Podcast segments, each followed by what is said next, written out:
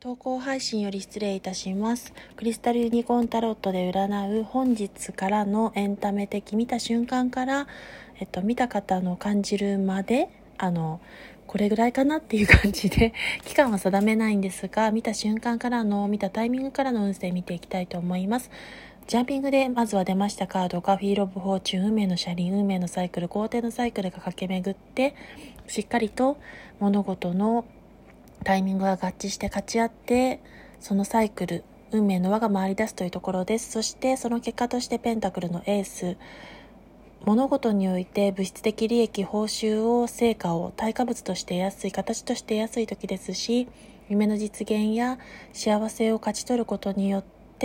その夢の実現安定した運気や幸せが訪れることによってそこから夢の実現から新しい一章第1幕のスタートの皮切りを得ていくというところですしそして最終未来には月の逆位置つまりは月の逆の世界太陽の世界というところでは努力が報われて成果が形を成す昇進昇級昇格切符を受け取るなど良い兆しや活躍する場を得てそれを勝ち得ていくというところでした。それを受け取る受け取り上手になっていきましょう。それでは最後までご視聴傾聴ありがとうございました。感謝します。